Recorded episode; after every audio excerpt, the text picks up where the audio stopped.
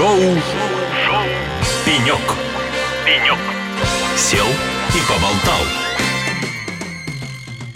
Всем привет, это Надежда Марадудина, шоу «Пенек», прямиком с Инопром 2023, где мы расположились на протяжении четырех дней. Встречаемся с разными интересными людьми, которые касаются и промышленности, и, естественно, цифровизации. И как вы думаете, кто сейчас у нас в гостях? Конечно, человек, который отвечает за цифровизацию своей компании. А какой компании? Еврахим у нас в гостях и Валерий Черепанов, заместитель директора по цифровизации. Валерий, приветствую вас.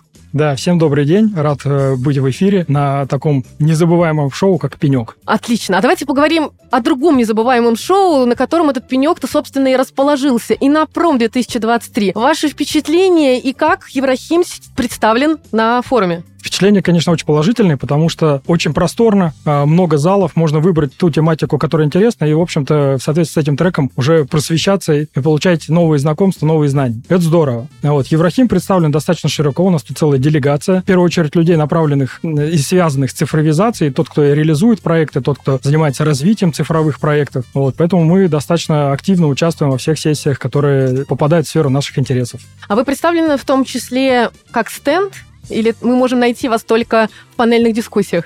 Только в панельных дискуссиях ищите нас. Мы только там обитаем. Валерий, а давайте вообще поговорим про такое популярное слово цифровизация. А что в вашей компании понимается под цифровизацией? И я знаю, заходила на ваш сайт, что у вас есть целая стратегия на определенный период времени по цифровизации. Что для вас цифровизация? Для нашей компании это в первую очередь прагматичные решения, направленные на повышение эффективности. То есть в первую очередь это прагматичный подход. И вся стратегия у нас из этого исходила. А мы смотрим те решения, которые позволяют нашим предприятиям работать более качественно, э, нашим предприятиям более производительно. И очень большую часть нашей цифровой стратегии составляет искусственный интеллект. И ключевые достижения, на которые мы ориентируемся при реализации стратегии, это финансовые показатели. То есть нам надо больше заработать денег с помощью цифровых решений. И для нас цифровизация заключается именно в этом. Так, Валерий, а давайте вот предметно, вот для тех, кто очень часто слышал про производительность, повышение качества. Вот расскажите, как у вас действительно все это происходит? Какое решение было внедрено и что получили? Вот несколько вот топ-3 примера, которым вы вот гордитесь и чувствуете вот классно, что внедрили, они просто потратили деньги и силы? В первую очередь, мы уходим от классических IT-решений, когда получаем коробки, да, мы прям говорим про цифровые продукты вот сейчас, фокусируемся на этом. А в первую очередь, это решение, связанное с искусственным интеллектом, когда мы в какую-то установку или возле какой-то установки а, размещаем математическую модель, которая подсказывает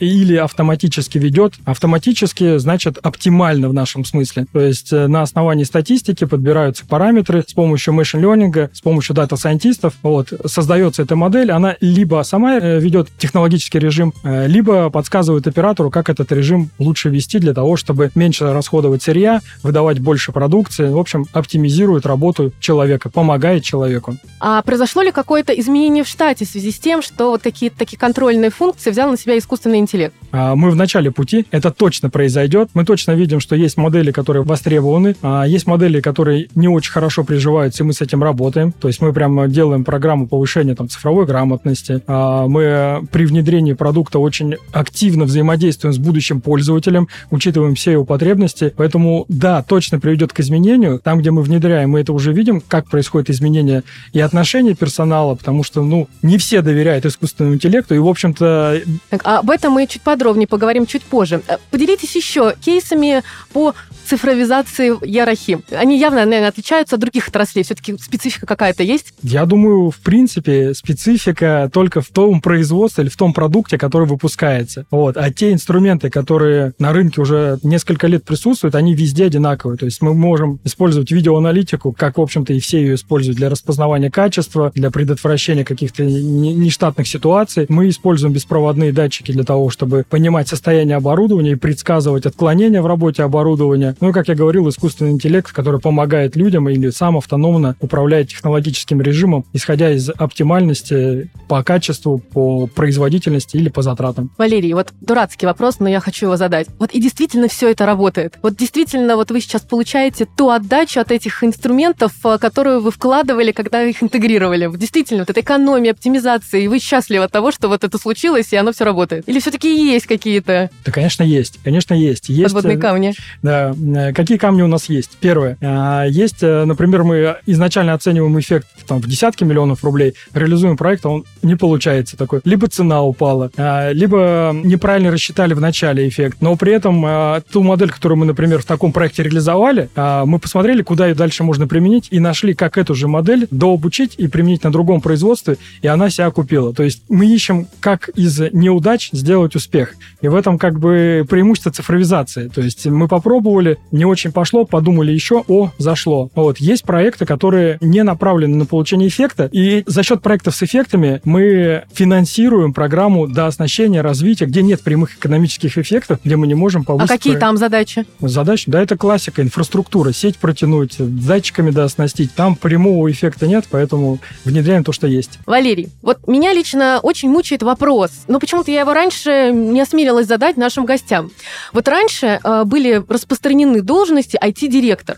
Сейчас э, все больше распространения получает должность директор по цифровизации, ну и соответствующие производные от этого. А вот в чем отличие и когда имеет смысл появление именно такой должности директор по цифровизации? Как они отличаются? И не одно ли это тоже лицо? Поделитесь своим мнением. Э, это сильно зависит от того фокуса, который э, владелец компании или руководство компании вкладывает. То есть если компания хочет развивать базовые IT-сервисы, ERP-системы, инфраструктуру, то тогда тут IT-директор прям к месту. То есть оснащение персональных рабочих мест, Точно. сеть, э, безопасность, это все относится к IT-директору. Да, можно даже такой водораздел провести. Все, что покупаешь на рынке готовое, себе адаптируешь, вот это как готовое угу. решение внедряешь, это IT, информационные технологии. У нас э, эти роли совмещены, потому что для нас, на самом деле, мы шире на эту ситуацию смотрим. Мы еще и смотрим, как получить синергию с автоматизацией. То есть у нас IT, цифровизация, автоматизация – это, по сути, единое направление, единый стрим, в рамках которого реализуются все проекты. Потому что если это все делать по отдельности, то каждый захочет свои сервера, свои сети, и это неправильно. Поэтому мы думаем, что все-таки лучше стараться объединить все в одной роли для того, чтобы получить синергию за счет использования между вот этими направлениями технологий.